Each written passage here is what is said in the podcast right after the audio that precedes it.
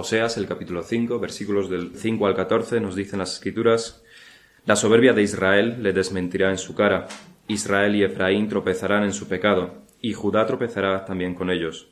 Con sus ovejas y con sus vacas andarán buscando a Jehová, y no le hallarán. Se apartó de ellos.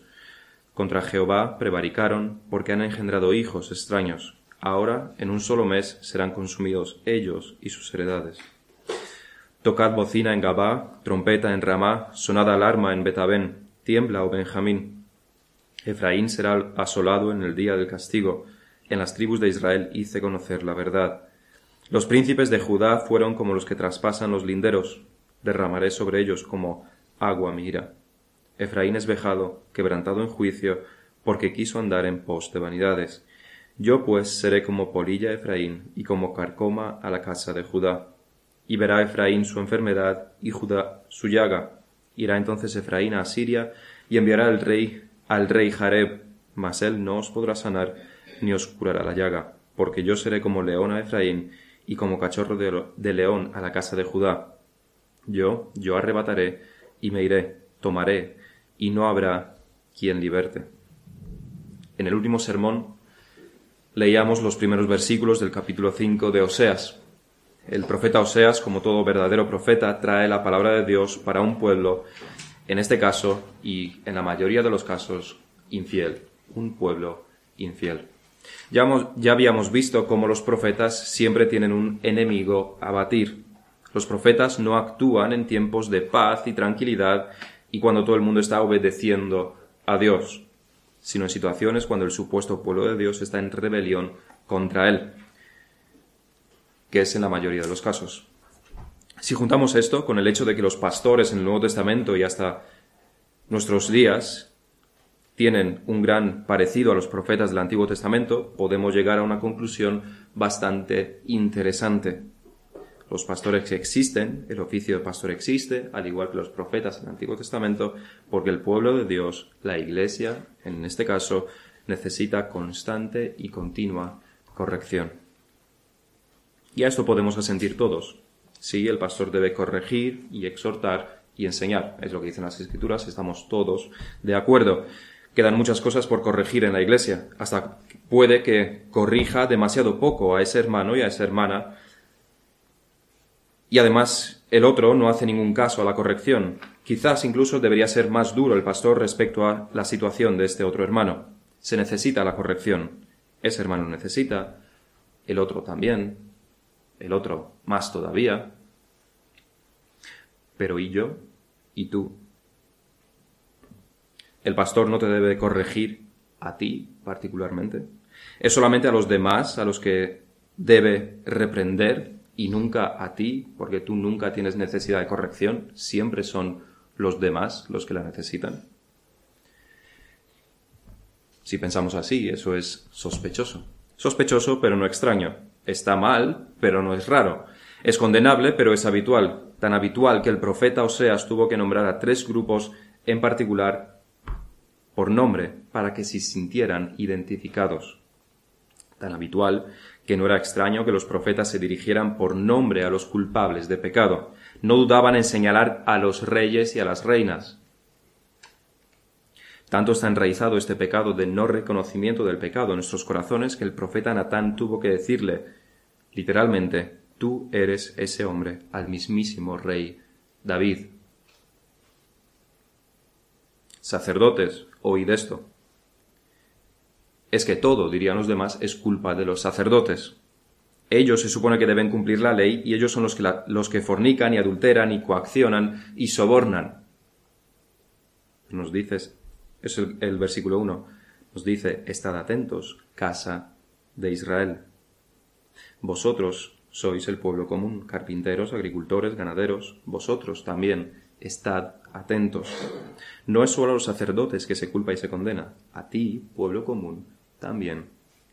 Y casa del rey, nos sigue diciendo el versículo 1, escuchad, no por ser noble te libras, no por tener sangre real serás exculpado tienes tanto pecado como los demás, rey y príncipes.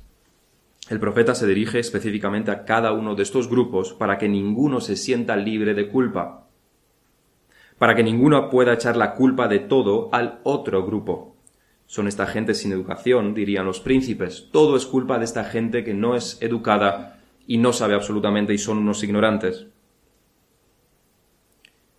El pueblo común diría, son los ricos los culpables de todo porque aún teniendo dinero pecan, etcétera, etcétera, etcétera. Y ninguno pensaría en sí mismo, ninguno piensa que él mismo es el culpable, que él mismo debe ser corregido. ¿Eres tú como Israel? ¿Siempre piensas en que los demás necesitan ser corregidos, pero nunca tú? ¿Aplicas los, sermones a los demás, pero nunca a ti? Eso hacía Israel y ha perecido por duros juicios de Dios. La primera de las acusaciones que el profeta trae contra ellos es el de haber convertido aquello que era bueno en oportunidades para hacer lo malo. Veíamos como Mizpa era un centro religioso, usado sobre todo por el profeta Samuel, pero lo habían convertido en todo lo contrario.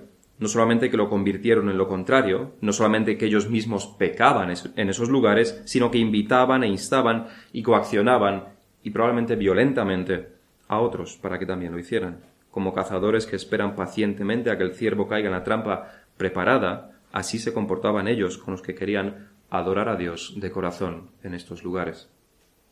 No se contentaban con ellos pecar, querían que los demás pecasen también. Pero Dios los conoce, a cada uno. Conoce sus intenciones, sus obras, sus pensamientos, sus corazones, y eso decíamos no es una buena noticia. Es la peor de todas. No sabemos exactamente cuál era la moralidad de aquellos días, pero podía tener algo que ver con la nuestra, donde todo el mundo aparenta ser muy bueno y amable y simpático y todo sonrisas, pero por detrás hay pecados sexuales y odio y enemistades y abortos y una mente totalmente entenebrecida por el egoísmo más absoluto. Dios no se queda impresionado por lo simpático que es el mundo, ni por los mayores gestos de sacrificio Tampoco está impresionado por nuestras palabras religiosas ni por nuestra aparente bondad. Dios conoce nuestros corazones, nuestros deseos, nuestras intenciones, y eso es una causa de temblor. Y, aunque su situación es de lo más penosa, sus actos de lo más impuros, sus corazones totalmente entenebrecidos, no piensan cambiar. No piensan volverse a Dios. No piensan arrepentirse porque al fin y al cabo no son pobres esclavos subyugados a un amo cruel que no les deja salir de su prisión aunque ellos lo intentan mucho. Son prisioneros, sí, pero enamorados de su prisión. Están tan embobados con los placeres de la prisión que no piensan en la libertad. Y aunque se les dice, no quieren creerse que vendrá un duro castigo y que las llamas consumirán toda su prisión. Prefieren, volver a sus entretenimientos y placeres en su prisión antes que pensar en todo esto. Ese es el estado en que nacemos. La cuestión es si hemos salido de la prisión, no por nuestras fuerzas porque estamos enamorados del pecado, sino más bien nos ha liberado Dios por medio del Espíritu Santo o seguimos siendo prisioneros de nuestros propios deseos y placeres y egoísmo. En esta segunda parte del capítulo 5 las acusaciones se acentúan y los juicios se declaran. No hay pecado sin castigo, no si Dios está en su trono, y Dios está y estará siempre en su trono. Él hace justicia, y la primera de las justicias es castigar el pecado. Primeramente Dios acusa aquí a Israel de soberbia en el versículo 5. Hace después una declaración de su fallido intento de buscarle, que no es sincero les acusa de concebir hijos extraños a él y en último lugar se anuncian los inminentes juicios. Y de todo eso tenemos bastante que aprender nosotros. La soberbia de Israel le desmentirá en su cara, nos dice el versículo 5, y la Reina Valera del 95 dice, la soberbia de Israel testificará en su contra. Dos maneras de decir la misma cosa. Encontramos varias definiciones en el diccionario de la soberbia la primera siendo altivez y apetito desordenado de ser preferido a otros. La soberbia está relacionada con la altivez y orgullo, son casi sinónimos. Es creerse uno más que los demás y demostrarlo a través de palabras, acciones, actitudes, miradas y un sinfín de cosas. Es bastante fácil detectar a alguien soberbio porque te desprecia. y todos tenemos el sentido de notar cuando nos desprecian bastante desarrollado, sobre todo si nosotros mismos somos orgullosos. Pero no creamos que todos los israelitas eran en extremo soberbios en el sentido en que nosotros lo detectaríamos. No es que despreciaban a los demás, a sus hermanos, y se creían todos mejores que los demás y todos más inteligentes que todos los demás. No es que hubiera competiciones de quién es mejor y más orgulloso. Israel era una nación normal, con gente normal, como cualquier otro país. Si es cierto que algunas culturas tienen la soberbia más desarrollada, porque todas las culturas tienen sus cosas mejores y peores, de las cuales por supuesto nos debemos arrepentir. Pero no era el caso de Israel, menos por dos cosas. ¿Por qué testificará la soberbia en su contra en el día del juicio? Porque su soberbia demuestra la iniquidad de Israel. Aunque los israelitas en sí no eran soberbios entre ellos, sí lo eran para con los de afuera. Ellos eran el pueblo elegido de Dios, el único pueblo con el único Dios verdadero. Los demás eran perros inmundos, condenados. Ellos no han sido elegidos, nosotros sí. Los demás eran lo peor. Ellos lo mejor. Y aquí viene la acusación de este mismo Dios al que ellos usan como excusa para su orgullo, porque solamente eso. Ellos se glorían de tener al Dios verdadero, se glorían de que son el pueblo elegido. ¿Con qué eso hacéis? les dice Dios. Y entonces, ¿por qué no me servís? Y entonces, ¿por qué tenéis ídolos? Y entonces, ¿por qué copiáis lo que hacen las naciones paganas? Por eso su soberbia testificará contra ellos. No los podemos, nos los podemos imaginar delante del trono de Dios en el día del juicio. Y les pregunta a Dios, ¿por qué habéis sido soberbios? ¿Cuál es la razón de vuestra soberbia? Y ellos contestan, porque hemos sido elegidos por ti y tú eres nuestro Dios. Y les dice Dios, ¿y entonces por qué no me servís? ¿Por qué no me habéis servido? Ellos mismos se delatan. Ellos mismos dicen una cosa y la usan para enorgullecerse, pero jamás llegan a cumplir con ello. Son el pueblo de Dios, pero no sirven a Dios. Odian a las demás naciones y las consideran escoria, pero copian su cultura, copian su religión y copian su estilo de vida. Ocurre un poco como con los países musulmanes odian a los cristianos, pero quieren imitar la vida en Europa y de Estados Unidos. Consideran a los cristianos infieles, pero sus garajes están llenos de coches alemanes. Lo que no hacen es copiar la religión. Los israelitas sí copiaron también la religión. Su soberbia se quedó hueca, sin sentido, una total aberración. Pero hay un punto más que denota su soberbia y es que simplemente no obedecían las leyes de Dios. Estaban claras, estaban escritas, era conocida la ley de Dios. Si no sabían, podían aprender, pero no querían. Ellos seguían sus propios caminos, preferían su propia opinión antes que la ley de Dios. Lo que dice Dios no importa porque ellos saben más, ellos son más sabios. Esas leyes son anticuadas, mira lo felices que somos no cumpliéndolas. Preferían sus pensamientos a los pensamientos de Dios, sus caminos a los caminos de Dios, sus deseos a las leyes de Dios. Y eso se llama soberbia, creerse uno por encima de lo que Dios dice, por encima de las leyes de Dios, por encima de las escrituras. ¿Somos nosotros soberbios? ¿Eres tú particularmente soberbio? Y puedo contestar por todos. Sí, lo somos y en muchas y diferentes maneras. Primeramente y antes de nada porque todo pecado denota soberbia. Todo pecado es elegir nuestros caminos y nuestros deseos a la palabra de Dios.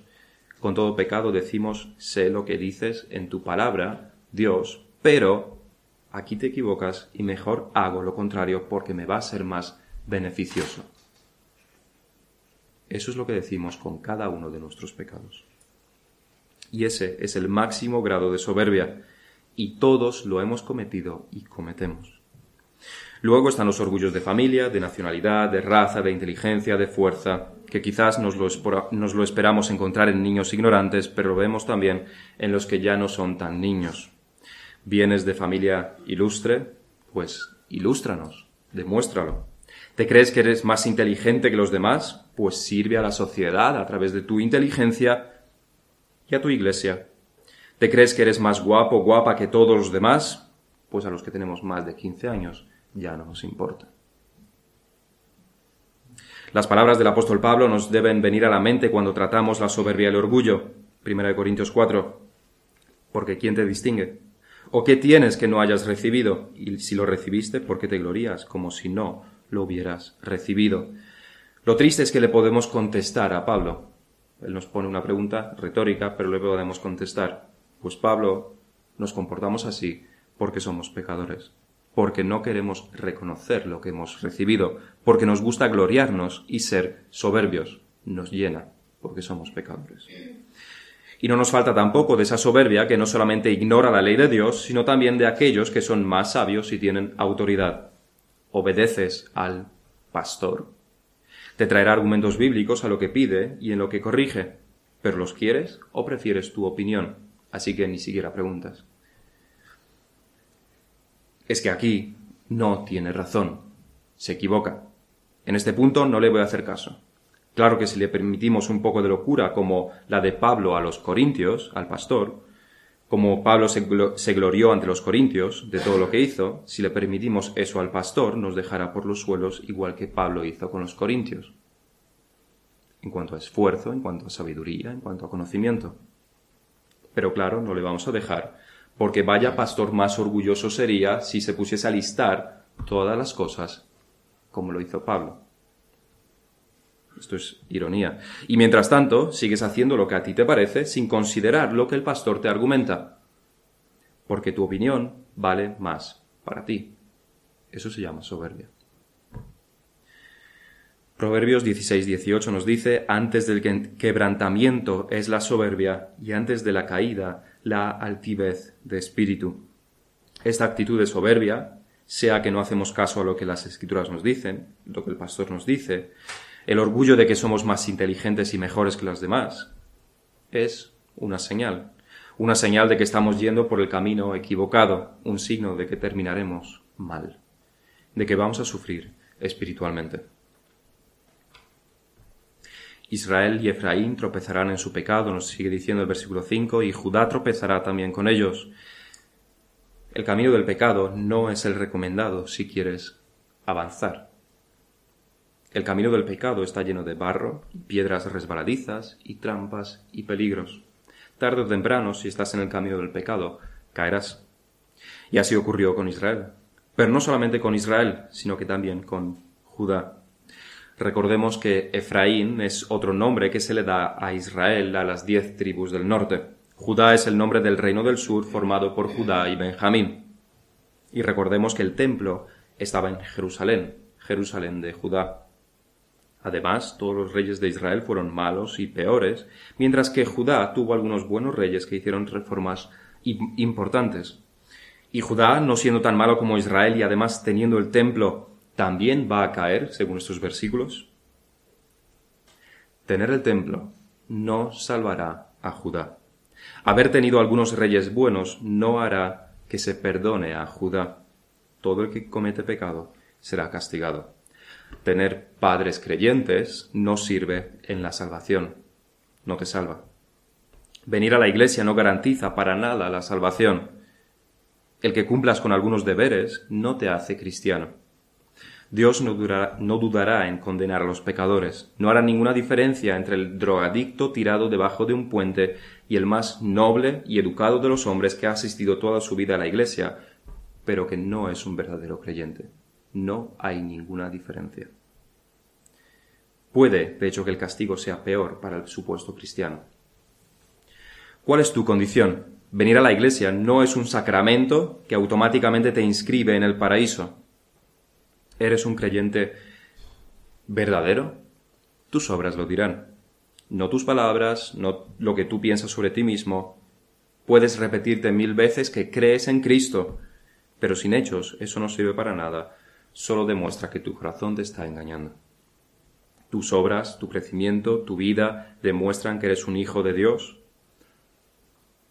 ¿Y qué piensan los demás sobre estas preguntas de ti? El versículo 6 nos muestra una imagen bastante impactante. Con sus ovejas y con sus vacas andarán buscando a Jehová y no le hallarán, se apartó de ellos. La imagen que se pinta delante de nosotros, delante de nuestros ojos con estas palabras, es la de un pueblo numeroso que sale con todos los hombres y mujeres y niños y ancianos, que se llevan a sus ovejas y a sus vacas y salen al desierto, siguen caminos por los que fueron probablemente sus antepasados, Abraham, Isaac, Jacob, David, se llevan sus animales porque esperan que Dios en cualquier momento les diga que paren y que construyan un altar, como se lo dijo a sus antepasados, y entonces ellos sacrificarán los animales que han traído con ellos, y entonces Dios estaría satisfecho con ellos. Esa es la imagen que se nos pinta. Eso es lo que quieren, pero la realidad es otra. Andan por los desiertos con todos sus animales día tras día bajo el calor abrasador del sol. Los pies se les hinchan, los recursos se les terminan.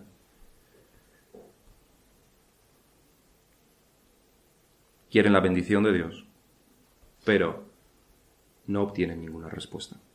Nada ocurre. Dios no les habla, no interviene, se vuelven a sus hogares sin ningún éxito, solamente más cansados, con hambre y tras haber sufrido bastante. ¿Por qué no les contesta Dios?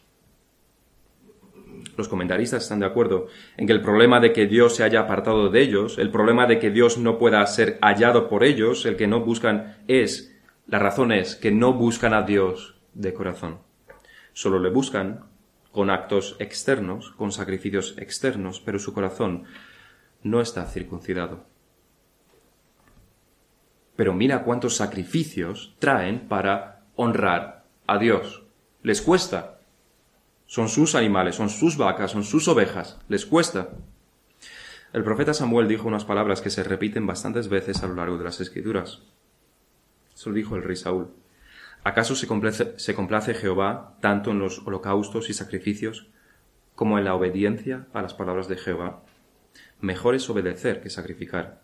Prestar atención mejor que la grasa de los carneros. Los israelitas estaban dispuestos a sacrificar, pero no estaban dispuestos a obedecer. Querían hacer esos sacrificios a Jehová, pero no se habían arrepentido ni de su idolatría, ni de su injusticia, ni de sus fornicaciones.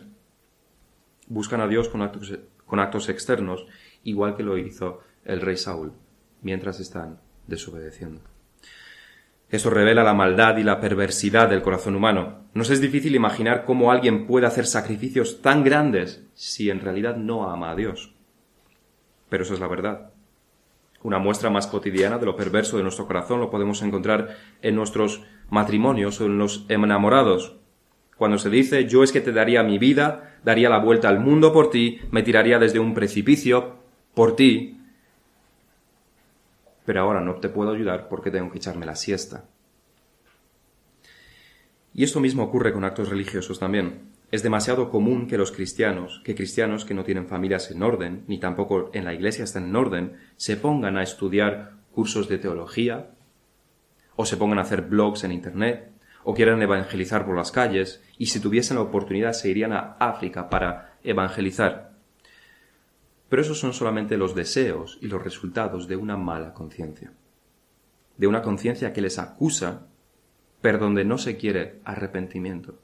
Es el caso de aquellos que dan muchísimo dinero a la Iglesia, pero que no quieren corregir sus vidas. Lo hacen como un tributo, como un trueque con Dios. Te cambio este mucho dinero para que me dejes seguir en estos pecados. Aunque esto ocurre, y es un buen ejemplo para ilustrar este punto, podéis estar seguros de que nuestra iglesia no está ocurriendo. Nadie se ha ofrecido todavía a llenar las arcas de la iglesia. La motivación entonces de los israelitas es la misma motivación que la de los judíos de los tiempos del Señor y de Juan el Bautista. Esos judíos salían al desierto a encontrar a Juan y a ser bautizados. Dices, un gran esfuerzo. Van al desierto, públicamente. Se exponen al bautismo. Hacían un gran esfuerzo para ello. ¿Y qué es lo que les dice Juan? Al ver Juan que muchos de los fariseos y los saduceos venían a, su bautismo, les decía, generación de víboras, ¿quién os enseñó a huir de la ira venidera? Haced pues frutos dignos de arrepentimiento. Eso es un eco, es solamente un eco de las palabras de, del profeta Samuel y de Isaías y de Ezequiel y de otros muchos. Jehová prefiere la obediencia, no vuestros sacrificios. El hacha está puesta a la raíz de los árboles, por tanto todo árbol que no da buen fruto es cortado y echado en el fuego. No buscaban a Dios de corazón, no le buscaban en arrepentimiento, igual que esos israelitas con sus sacrificios. Pero esta situación del pueblo de Israel vagando por el desierto intentando buscar a Dios también apunta hacia otra gran verdad. No solamente que no están dispuestos a obedecer a Dios tal como Él lo requiere y en todo lo que Él requiere, y por eso es que Dios no les contesta. Hay otra verdad a la que se está señalando, y es que habrá un día cuando Dios no podrá ser hallado, cuando será tarde. Nosotros cometemos el error del inductivismo, y es que cuando el pavo, el pavo sale de su huevo y vive en una granja día tras día, varios años, son muchísimos miles de días, está creciendo, está engordando, y supone el pavo que su situación seguirá para siempre igual. Mañana también amanecerá, comerá, engordará más y vivirá así día tras día. Porque hasta ahora, en el 100% de sus días, en el 100% de su experiencia, eso se ha cumplido. Hasta que llega el día de acción de gracias y al pavo se le corta la cabeza y se le cocina en el horno. Y nosotros cometemos el mismo error con Dios. Desde que hemos nacido se nos, da, se nos da la oportunidad de arrepentirnos. Estando además en la iglesia, escuchamos el Evangelio domingo tras domingo tras domingo, día tras día, año tras año. Y seguimos aquí, cada día es una oportunidad para, arrepentirnos, pero no lo hacemos todavía porque ya lo haremos en el futuro. Al fin y al cabo, mañana también Dios, mañana también Dios me dará la oportunidad de arrepentirme. Pero nos pasará lo mismo que al pavo. Presupones, crees, sacas conclusiones equivocadas. Porque habrá un día en el cual dará igual tu intención de arrepentirte. Dará igual tu sinceridad, dará igual que te, quieras volver de tus pecados, dará igual que pidas perdón por todas tus iniquidades. Dios no te contestará y solamente el fuego eterno te estará esperando. Isaías 55.6 dice, Buscad a Jehová mientras pueda ser hallado, llamadle en tanto que está cercano. ¿Y por qué dice, dice Isaías todo esto? Porque habrá un día en el cual Dios no podrá ser hallado por más que le busques porque habrá un día en el que le llamemos y no nos oirá porque estará lejos. Y ese será un día terrible y no habrá nada que hacer. Aunque este versículo 6 es también una reprensión, es a su vez una pausa entre la acusación de soberbia del versículo 5 y la acusación que encontramos ahora en el versículo 7. Contra Jehová prevaricaron, porque han engendrado hijos extraños, ahora en un solo mes serán consumidos ellos y sus heredades. Y esto se puede referir a dos cosas distintas. Por un lado, se puede referir a que los israelitas se mezclaron con otros pueblos, algo que tenían totalmente prohibido. De esto se les acusa en muchas ocasiones a las dos tribus, y es que no es un tema de raza, que es lo que ellos entendían, pero que ni siquiera eso practicaban, sino más bien un tema de religión. El ejemplo supremo es Salomón, se casó con mujeres de distintos países y culturas y religiones que nunca se convirtieron al Dios de Israel. Siguieron adorando a sus ídolos y Salomón mismo se los empezó a proporcionar hasta que Salomón mismo también cometió estos actos idolátricos. Pero aquí el profeta Oseas se puede referir a otra cosa complementaria. No hace falta que se casen con paganos para que sus hijos sean extraños para Dios. Basta con que no se les enseñe la ley de Dios. Un hijo que no conoce la ley de Dios es un hijo extraño para Dios. Un hijo que no está educado, enseñado, instruido en la ley divina, es un desconocido para Dios. Por muy israelita que sea, por muy circuncidado que esté, si no está entrenado en la ley de Dios, todo lo demás no importa. Es un pagano más. Los israelitas no entendían que no se trataba de la raza, sino del corazón. Pero ocurre lo mismo con los cristianos de nuestros días. Estamos dados a pensar que si traemos a nuestros hijos a la iglesia y no se rebelan para no venir más, entonces ellos también son hijos de Dios. Solo porque no se rebelan y dejan de venir, damos por supuesto que ya son creyentes. Pero debemos hacer más bien lo contrario.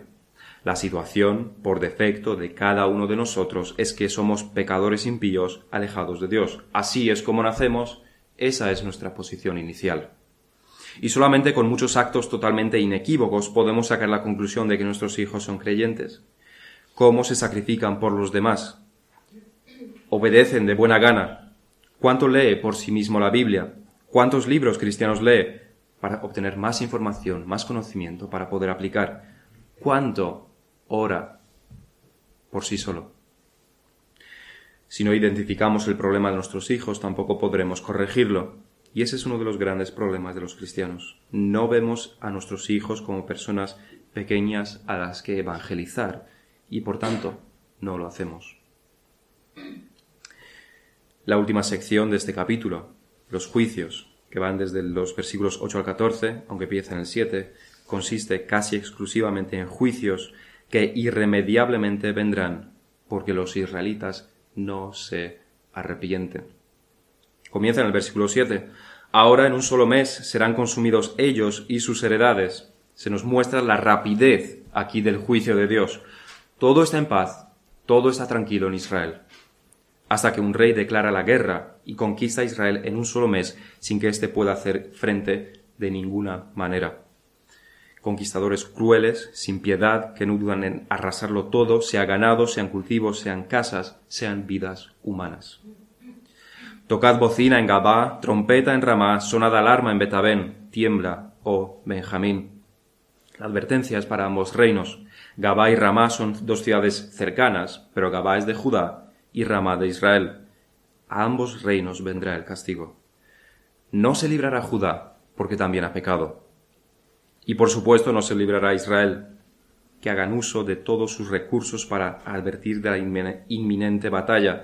Bocinas, trompetas, alarmas, que todo suene, que, que todos estén alerta, tanto Israel como Judá, porque serán conquistados. El pecado será castigado. Efraín será, asolado en el día del castigo. En las tribus de Israel hice conocer la verdad. Los príncipes de Judá fueron como los que traspasan los linderos, derramaré sobre ellos como agua mi ira.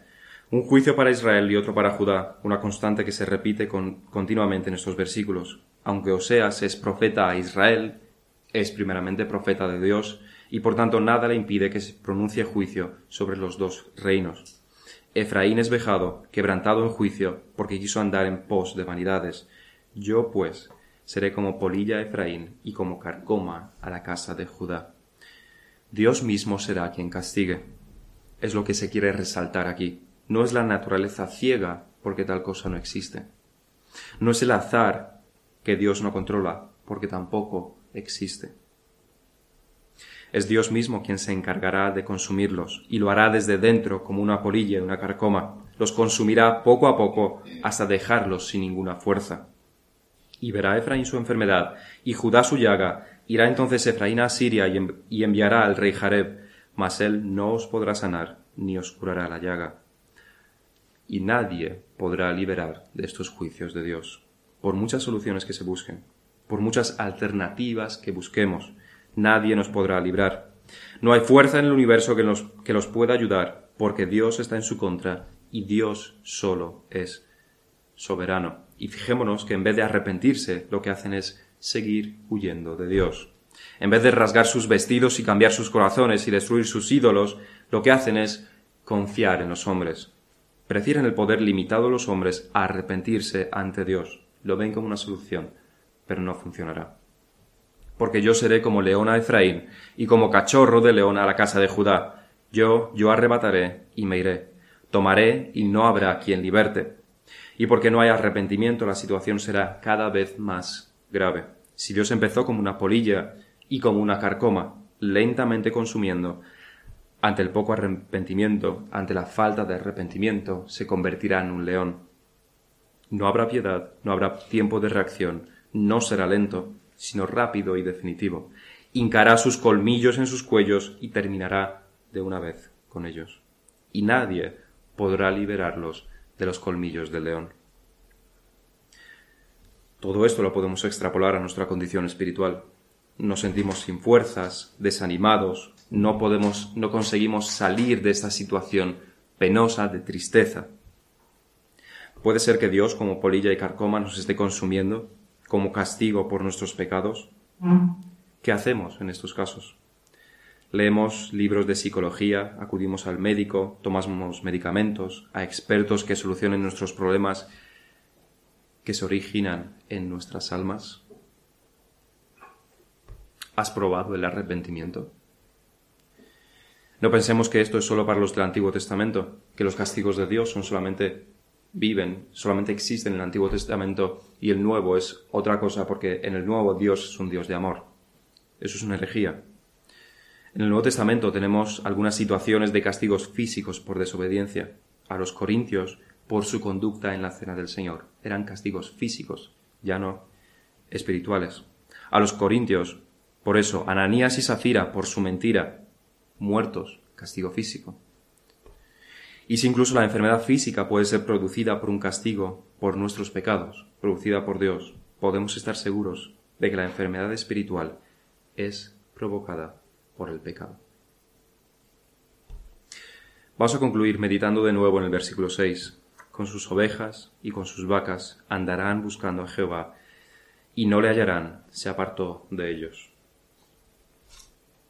¿Estás tú aquí en la iglesia como los israelitas Parece que vienes a adorar a Dios, pero lo haces con un corazón no arrepentido.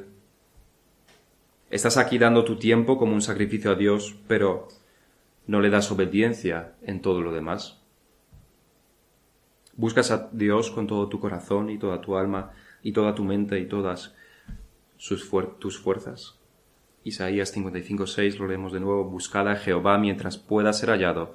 Llamadle en tanto que está cercano porque habrá un día en el cual no podrá ser hallado. Pero hoy, como nos dice el autor de los, a los Hebreos, es el día de la salvación. Hoy debemos invocar a Dios. Hoy todavía podemos arrepentirnos y ser perdonados por el sacrificio de nuestro Señor Jesucristo. Vamos a terminar en oración.